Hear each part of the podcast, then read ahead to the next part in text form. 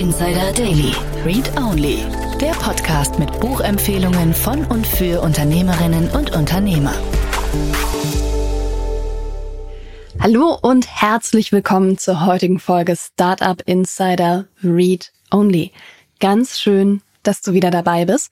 Mein Name ist Annalena Kümpel und ich spreche für dieses Format mit Autorinnen und Autoren von Businessbüchern. Heute habe ich mit Malus Göke gesprochen. Ihr Buch heißt Selbstständigkeit ohne Selbstaufgabe wie Unternehmerinnen und Unternehmer effizienter und zufriedener werden. Und genau darüber haben wir im Interview gesprochen.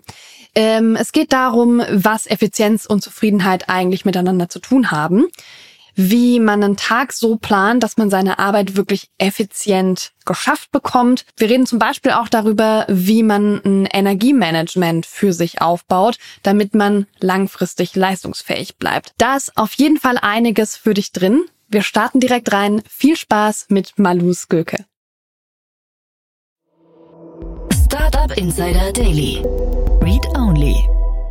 Hallo Malus, schön, dass du da bist. Wie geht's dir? Danke, Annalena. Mir geht's äh, sehr gut. Ich freue mich auf unser Gespräch. Yes, ich freue mich auch. Wir starten direkt mit deinem Buch Selbstständigkeit ohne Selbstaufgabe. Das erste, was mich immer interessiert, wer bist du denn, dass du dieses Buch schreiben kannst? Äh, ja, ich ähm, habe verschiedene Hintergründe. Also ich habe in meinem Berufsleben schon so allerhand gemacht. Fachlich gesehen habe ich sowohl einen betriebswirtschaftlichen als auch einen psychologischen Hintergrund. Sehr früh mit Anfang 20 äh, habe ich mein erstes Team übernommen und mhm. beschäftige mich im Grunde auch seitdem mit dem Thema Kommunikation, Teamführung, Leadership. Und äh, daraus ergab sich auch eine Spezialisierung äh, in meinem Studium zum Thema Führung und Gesundheit. Äh, lange Jahre habe ich im Projektmanagement gearbeitet. Ähm, Im Grunde fünf Jahre davon habe ich ein internationales Projekt geführt und äh, seit eh und je setze ich mich mit der Frage auseinander, wie kann man Dinge vereinfachen, schneller seine Ziele ja. erreichen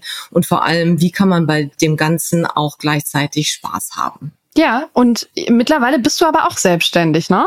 Exakt, seit über zehn Jahren mittlerweile schon. Und äh, ja, ich bin in der Beratung tätig und äh, ich äh, begleite Selbstständige dabei, dass sie ähm, effizient äh, ihr Unternehmen führen können, dass sie frei und selbstbestimmt äh, und äh, vor allen Dingen zufrieden ihr Unternehmen führen. Mhm. Du hast äh, vorhin im Vorgespräch schon mal kurz gesagt, ja, die Leute kommen ja meistens mit einem Leidensdruck Exakt. zu dir. Ähm, welche, welche Probleme sind das? Also mit welchen Problemen kommen Menschen zu dir und sagen, mal los, hilf mir? Ähm, also in der Regel ist es so, dass äh, das Unternehmen und das Geschäft läuft ganz gut. Ähm, das Arbeitspensum wird aber so intensiv, dass es quasi nicht mehr zu bewältigen ist. Häufig mhm. ist auch so, dass äh, das Team schnell gewachsen ist, äh, die Prozesse und Abläufe, Struktur im Unternehmen nicht so mitgewachsen sind äh, und es dadurch einfach auch zu vielen Rückfragen kommt, so dass äh, der oder die Inhaberin zum klassischen Bottleneck wird. Also alle stürzen sich auf die Person, alle haben Fragen, alle wollen was von mir. Ein Kunde sagte mir mal, Malus, ich kann meinen Namen nicht mehr hören. Und äh, mhm. äh, das ist so ein Thema, äh, was natürlich dazu führt, dass ich permanent äh, sehr, sehr fremdbestimmt bin. Äh, und das fühlt sich auf Dauer selbstverständlich nicht gut an. Manchmal ist es auch so, dass das Team nicht so läuft, äh, wie die Selbstständigen sich das wünschen. Äh, und auch häufig passiert, äh, dass äh, die Motivation abhanden kommt. Ja, das, was ursprünglich mal ein Leidenschaftsthema war, äh, wird zur Qual und äh, die Frage kommt, äh, warum mache ich das eigentlich? Wieso tue ich mir das an? Aha. Dann stecken sie also im klassischen Hamsterrad fest und äh, die Frage ist, ja, wie komme ich da raus? Okay, das heißt, äh, wahrscheinlich sind die Leute irgendwie langsam müde, ausgebrannt, ständig gestresst, ne? Ähm, ja. Und man merkt, okay, es sind viel zu viele Anforderungen. Ich habe eigentlich viel mehr Arbeitszeit, als ich das leisten kann, weil ich alle Entscheidungen selber treffen muss. Wahnsinnig anstrengend. Exakt, genau so ist es ja. Genau, und jetzt hast du gerade Team äh, gesagt und äh, unter Selbstständige stelle ich mir meistens erstmal Solo-Selbstständige vor. Ähm, das heißt aber, du arbeitest wahrscheinlich viel auch mit äh, UnternehmerInnen, die tatsächlich schon Menschen eingestellt haben. Richtig. Meistens gehört ein kleines Team dazu, wenngleich ich auch mit Solo-Selbstständigen arbeite. Mhm. Ähm, aber beides äh, spielt eine Rolle. Und wenn ein Team dazukommt, das Unternehmen also langsam wächst, wird es natürlich komplexer.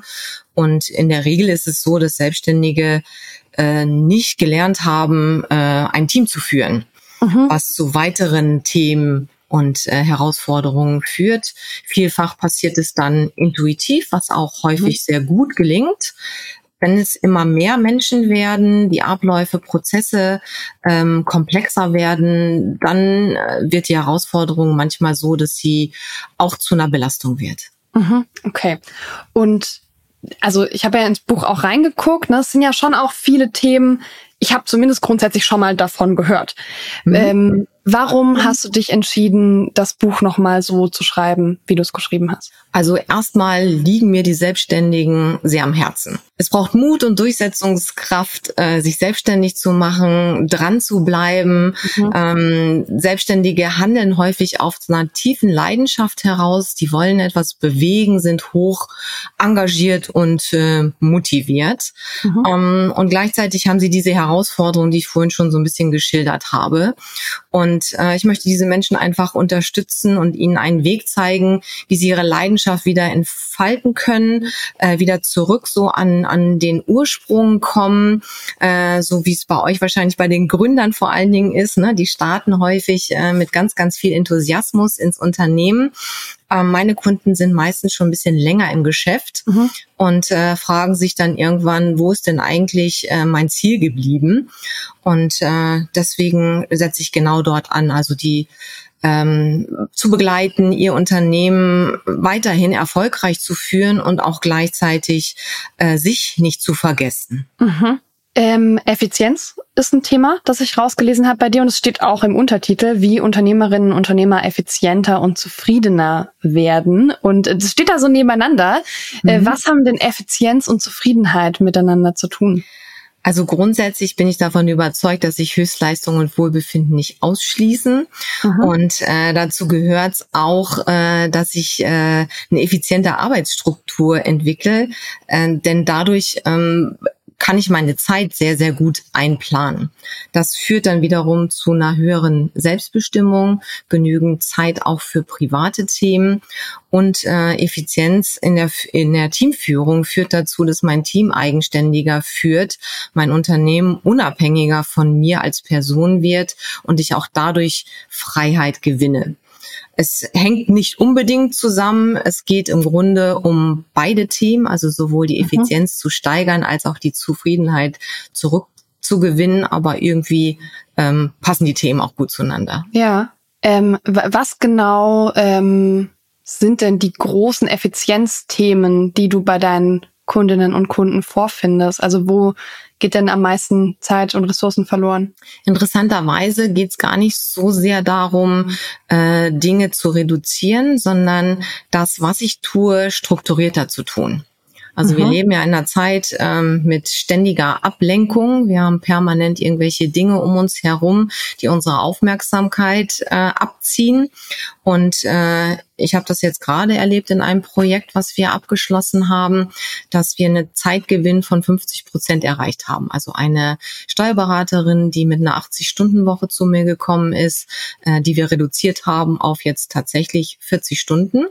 Mhm. Sie hat wieder ähm, ein Wochenende, sie kann wieder in Urlaub fahren. Und äh, das, was wir hauptsächlich gemacht haben, ist eine gute Tagesstruktur aufzubauen so dass sie fokussierter arbeiten kann, dass sie dadurch konzentrierter ist und äh, unterm Strich einfach mehr schafft. Ja, und also wie sieht so eine kann so eine Tagesstruktur aussehen? Also gibt es da ein gängiges Modell, mit dem man gut arbeiten kann? Also das ist ein relativ individuelles Thema. Was man äh, sich grundsätzlich als Rahmen setzen kann, ist, dass man die Tätigkeiten in verschiedene Blöcke aufteilt. Also das mhm. kennt man auch ähm, aus äh, Zeitmanagement-Seminaren äh, oder ähnlichem, dass man gleiche Themen bündelt, äh, weil man auch vom Gehirn her, von der Arbeit des Gehirns, äh, dann mhm. in dem gleichen Modus ist. Also beispielsweise äh, hat jeder von uns irgendwelche Orga-Themen. Ne? Ich muss irgendwas recherchieren, ich äh, mhm. muss E-Mails beantworten oder Telefonate führen, irgendwas sortieren, strukturieren oder ähnliches. Das ist, hat eine andere, ähm, ja, eine andere Qualität, als wenn ich ein Konzept entwickle. und mhm. mir da einen groben Rahmen zu geben, so dass ich diese einzelnen Tätigkeiten auf diese Arbeitsblöcke aufteile, ist ein, eine gute Möglichkeit, um fokussierter zu bleiben.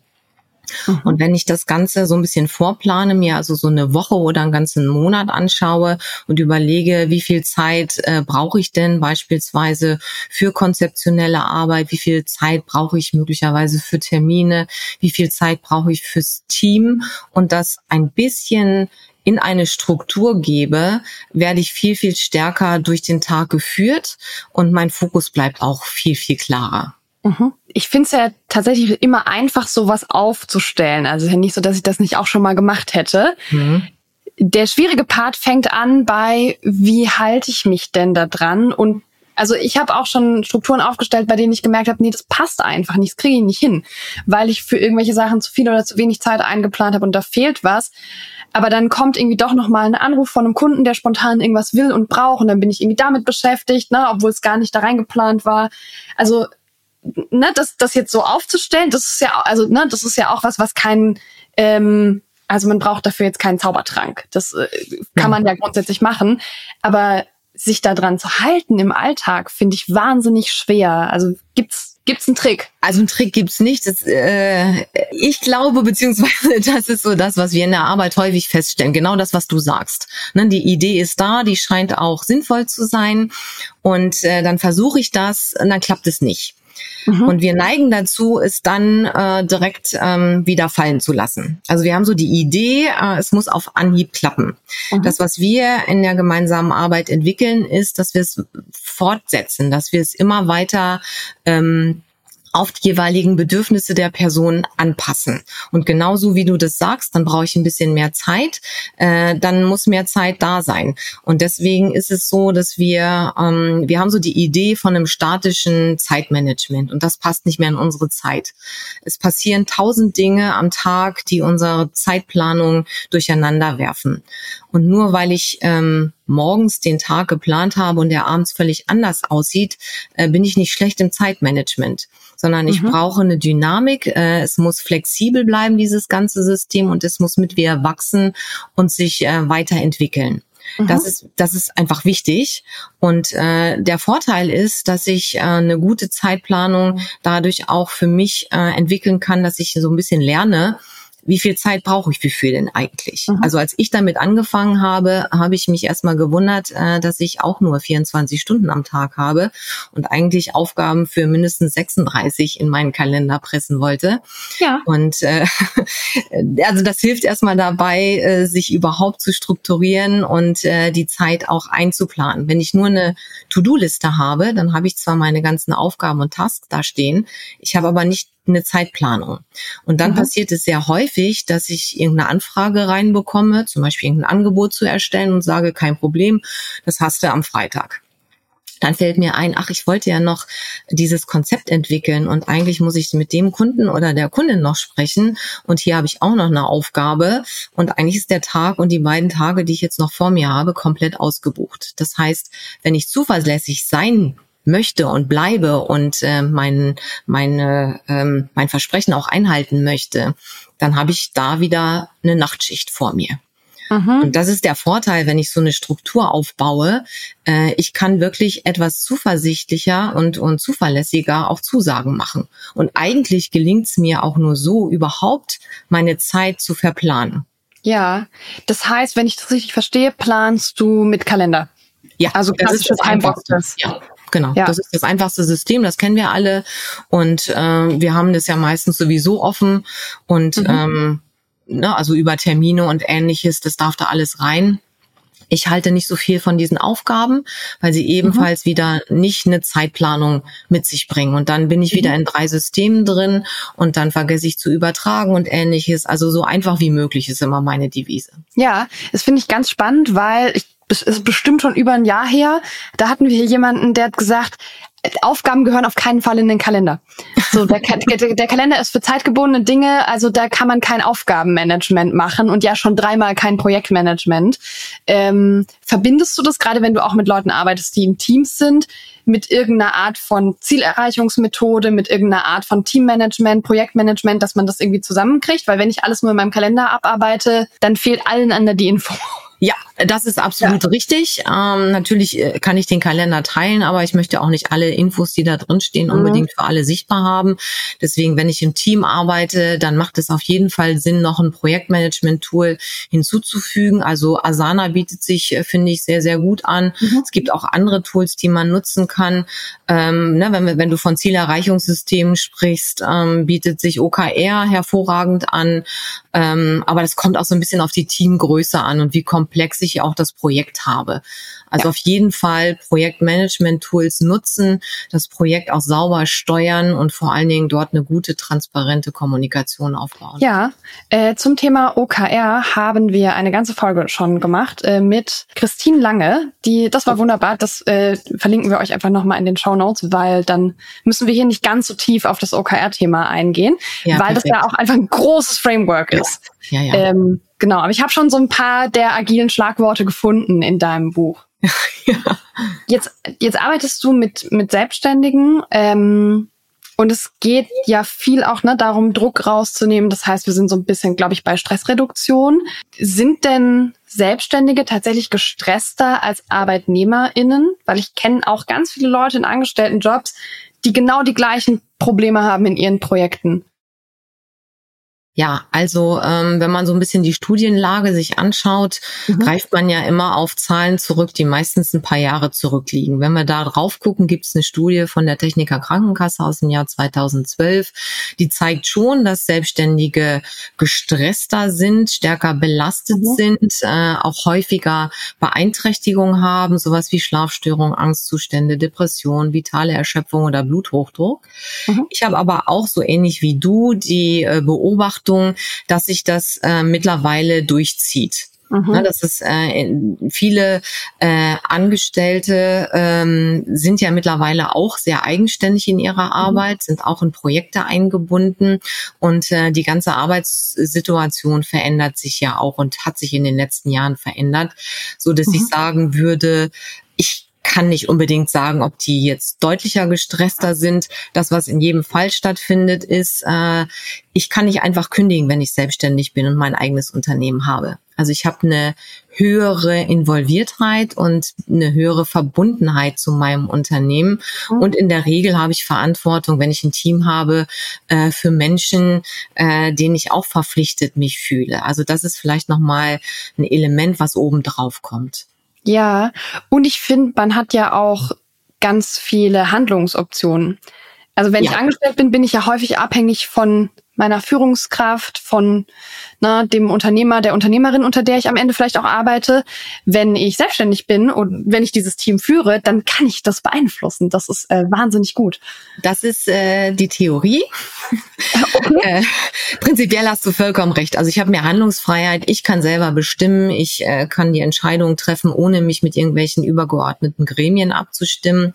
Das, was ich häufig erlebe, ist, dass trotzdem dieses Gefühl da ist, ich bin wahnsinnig fremdgestimmt. Mhm. Und ich äh, bin im Prinzip ähm, so ein bisschen gefangen in meinem eigenen Unternehmen. Also mhm. mit dieser, ähm, ja, mit diesem Gefühl kommen viele zu mir in die Beratung. Okay, und also du hast vorhin schon mal gesagt, Leute können ihren eigenen Namen nicht mehr hören. Also es kommt, kommen Anforderungen aus dem Team. Aber wo kommt es sonst her, diese krasse, diese krasse Fremdbestimmung? Also für wen, wer bestimmt einen da?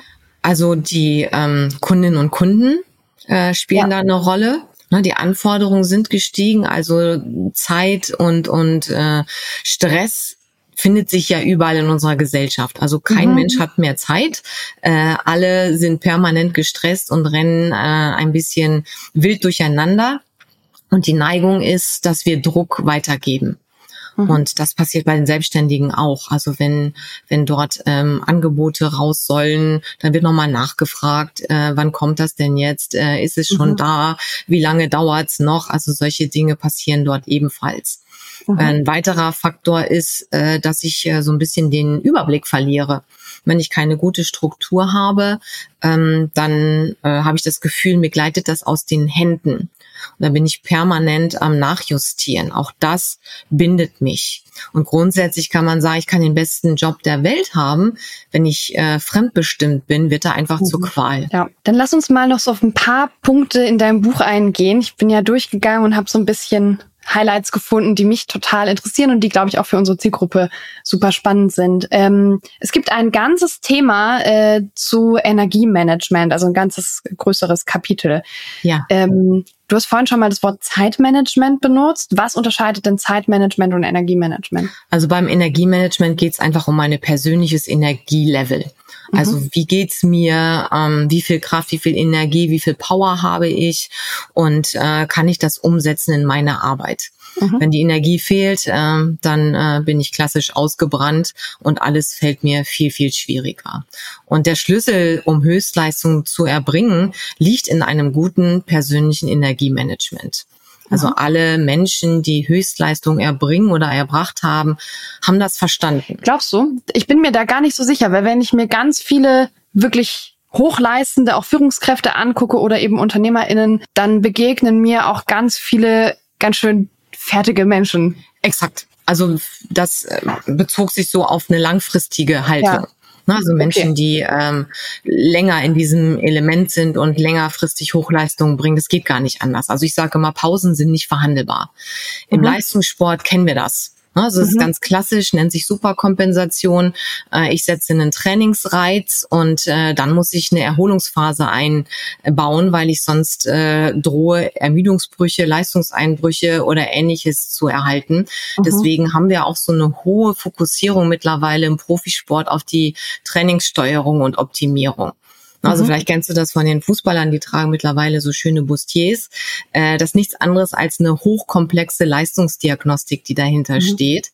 Und äh, die schaut sich ganz, ganz individuell die einzelnen Werte an und äh, darauf richten sich dann die Trainingsreize, die neu gesetzt werden oder die Regenerationsphasen. Okay. Und das heißt, die Idee ist, ich plane das als Unternehmerin genauso wie ein Hochleistungssportler das ja. machen würde beziehungsweise wie dessen Trainer das machen würde. Ja, also ohne das geht es nicht. Dann äh, mhm. laufe ich permanent ähm, im Grunde wie so ein, als würde ich Auto fahren, permanent im zweiten Gang bei 140. Irgendwann äh, leuchten die kleinen Alarmglöckchen auf und dann äh, sagt irgendwann der Motor später ähm, mhm. ist nicht mehr. Und genauso passiert das mit unserem Organismus.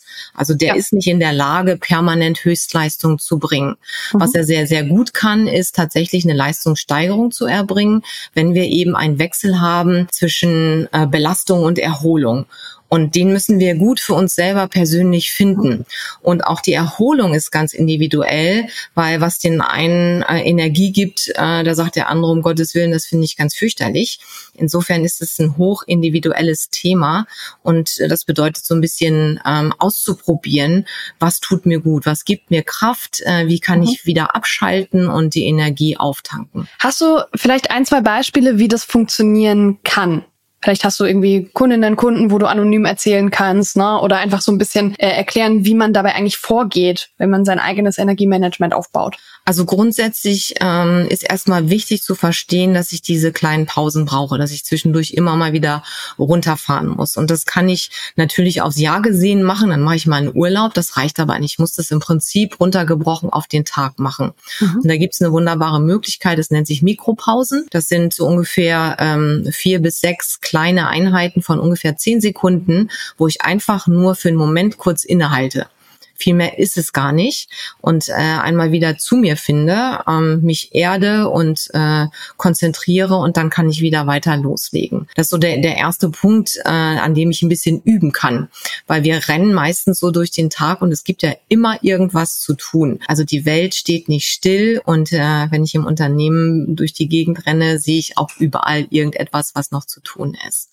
Mhm. Dann ähm, ist die Frage, äh, was tut mir gut, was gibt mir Kraft. Meistens können wir so ein bisschen in unsere Vergangenheit schauen, denn da haben wir Dinge gemacht, ähm, die uns gut getan haben. Das kann ein Hobby sein, das kann Sport sein, das kann Meditation sein, das kann Musizieren sein. Das sind so Dinge, die wir regelmäßig in unseren Ablauf integrieren sollten. Dann geht es mhm. aber auch darum, äh, mich gut durch diese Tagesplanung zu führen. Also beispielsweise kann ich schon Energie sparen, wenn ich ähm, Routineaufgaben mit komplexen Aufgaben abwechsel weil ich dann einfach unterschiedliche Gehirnsysteme nutze und auch dort eine Regeneration habe. Ja. Also ich meine, es läuft schon auch sehr viel auf Planung raus, oder? Ja. Also es klingt, ne, also wenn ich wenn ich alles runterbreche, bin ich eigentlich wieder beim Kalender. Richtig. Also es macht Sinn, die Pausen auch zu planen, insbesondere am Anfang, weil sonst vergesse ich es wieder. Also das habe ich ganz mhm. häufig in der Beratung, dass wir es besprochen haben, dass das natürlich auch alles logisch klingt und dann äh, haben wir die erste Reflexionseinheit und dann so, ach ja, ich habe die Pausen ja schon wieder vergessen. Okay, Insofern, das heißt, man muss da auch drauf gucken regelmäßig, wenn du sagst Reflexionseinheit, man schaut dann auch regelmäßig drauf, wie ja. kriege ich das denn hin? Ja, also das ist halt einfach dieses Thema der Verhaltensveränderung. Mhm. Das braucht ein bisschen länger. Ähm, nur weil ich es verstanden habe, setze ich es ja nicht automatisch um. Ja, dann hast du eine Überschrift, die heißt, was wir von der Glücksforschung lernen können. Das fand ich natürlich super spannend, auch weil ich irgendwie Glücksforschung total interessant finde. Auch da gibt es ja mittlerweile eine wachsende Anzahl an Büchern. Aber was jetzt Glück und Effizienz miteinander zu tun haben, ich glaube, das musst du uns erklären. Ja, also es geht im Grunde darum, äh, dass äh, ja wir ganz viele Erkenntnisse aus der Glücksforschung auch für die arbeitspsychologische ähm, Kontext äh, gewonnen haben. Und ein ganz wichtiger Aspekt ist, dass weder Geld, Karriere, Wohlstand oder Konsum zu wirklich äh, innerem Glück und Zufriedenheit führen, mhm. äh, sondern es geht darum, dass wir eine Sinnhaftigkeit wahrnehmen in unserer Arbeit, dass wir einem höheren Zweck dienen. Das hört sich jetzt so ein bisschen abgehoben an, aber äh, das ist das, äh, worum es heut, heutzutage auch insbesondere sehr stark geht. Die Menschen suchen ja. nicht einfach einen Job, sondern die suchen eine Aufgabe. Sie wollen ihren Beitrag leisten. Und äh, wenn wir eine Aufgabe haben, äh, die uns Sinnhaftigkeit gibt, dann ähm, fühlen wir uns gut damit. Ne, dann sind wir in diesem Flow-Zustand äh, und äh, es fühlt sich nicht nach Arbeit an, mhm. sondern ähm, wir bekommen Energie, weil wir das, was wir tun, aus äh, hoher Leidenschaft tun. Ja, äh, hier in unserer Startup-Bubble heißt das äh, Purpose und Vision. Ja. Und äh, wir benutzen diese Worte ganz regelmäßig und niemand hat den Eindruck, es könnte abgehoben sein. Weil, also ich muss sagen, wir halten uns, glaube ich, alle für so besonders, dass wir auf jeden Fall einem höheren Ziel folgen.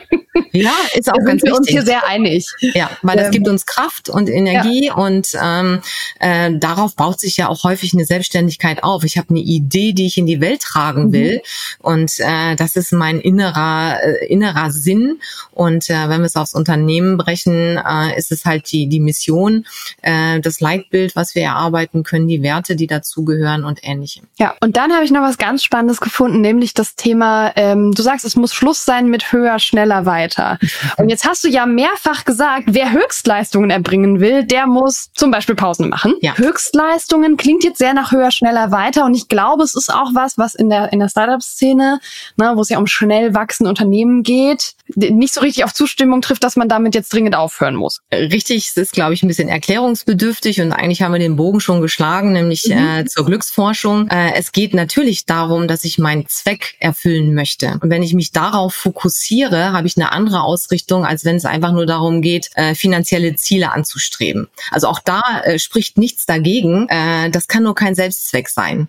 Denn das okay. ähm, macht eher unglücklich, wenn wir im Außen uns bewegen, sehr, sehr stark. Äh, sondern es geht darum, dass wir das Ganze, unsere ganze Energie, unsere Aufmerksamkeit äh, auf etwas richten, äh, was eine Ausrichtung für uns hat. Also den Purpose hast du gerade schon genannt. Ähm, frag immer erst warum. Simon Sinek gehört mhm. da ebenfalls zu. Und äh, deswegen geht es äh, darum, das Unternehmen auch zum Wachsen zu bringen, unbedingt. Also äh, wir brauchen einen kontinuierlichen Verbesserungsprozess. Wir müssen uns damit auseinandersetzen, das Unternehmen weiterzuentwickeln, voranzubringen, die strategischen Themen nicht aus den Augen zu verlieren, unsere Angebote zu verbessern und, und, und. Und da sind wir auch wieder ein bisschen beim OKR-System oder bei einer Balance Scorecard oder ähnlichem. Wir sind äh, fast am Ende dieses Podcast-Interviews. Ich möchte zum Abschluss gerne noch wissen, welchen Tipp du hast für die Gründerinnen und Gründer, die uns zuhören, die mit Sicherheit auch ähm, in eine Art Selbstaufgabefalle laufen. Was, ähm, worauf dürfen die aufpassen? Also grundsätzlich als Tipp finde ich immer wichtig, also gib niemals auf, glaube immer an dich. Also dranbleiben, wenn ich eine Idee habe, äh, die aus meinem Herzen spricht, äh, dann muss sie umgesetzt werden. In Bezug auf meine Themen ähm, ist der Tipp, beschäftige dich bereits zu Anfang mit Strukturen, mit Teamführung, wie baue ich ein Team auf und äh, suche Wege für Ausgleich und Regeneration. Wenn ich das sehr früh ähm, schon umsetze, spare ich mir hinterher viel Zeit, um das Ganze nachzujustieren. Also mhm. das habe ich sehr häufig als Feedback äh, bei meinen Kundinnen und Kunden, die sagen, ach Mensch, äh, hätte ich das mal von Anfang an so gemacht, dann wäre es jetzt nicht so anstrengend. Dann grundsätzlich fokussiere dich auf deine Kernkompetenzen und baue für alles andere ein gutes Netzwerk auf. Also quäl dich nicht mit Dingen, die du vielleicht kannst, aber die sich eher schwer anfühlen. Und äh, mhm. nimm dir regelmäßig Zeit für Reflexion. Okay, Malus, vielen, vielen Dank, dass du hier warst. Vielen Dank für deine Zeit und wir Sehr hören uns gerne. beim nächsten Buch. Bis dann. Ja, bis dann. Startup Insider Daily. Read Only. Der Podcast mit Buchempfehlungen von und für Unternehmerinnen und Unternehmer. Ja, und damit sind wir auch schon am Ende der heutigen Folge Startup Insider Read Only. Das war das Gespräch mit Malus Göke. Ich hoffe, du hattest Freude dabei, uns zuzuhören und nimmst vielleicht das ein oder andere für dich und deine Tagesplanung mit. Wir hören uns nächsten Sonntag wieder. Das ist hoffentlich schon fest in der Tagesplanung verbaut. Da kommt die nächste Folge Startup Insider Read Only. Ich äh, freue mich. Hab eine wunderschöne Woche. Ciao.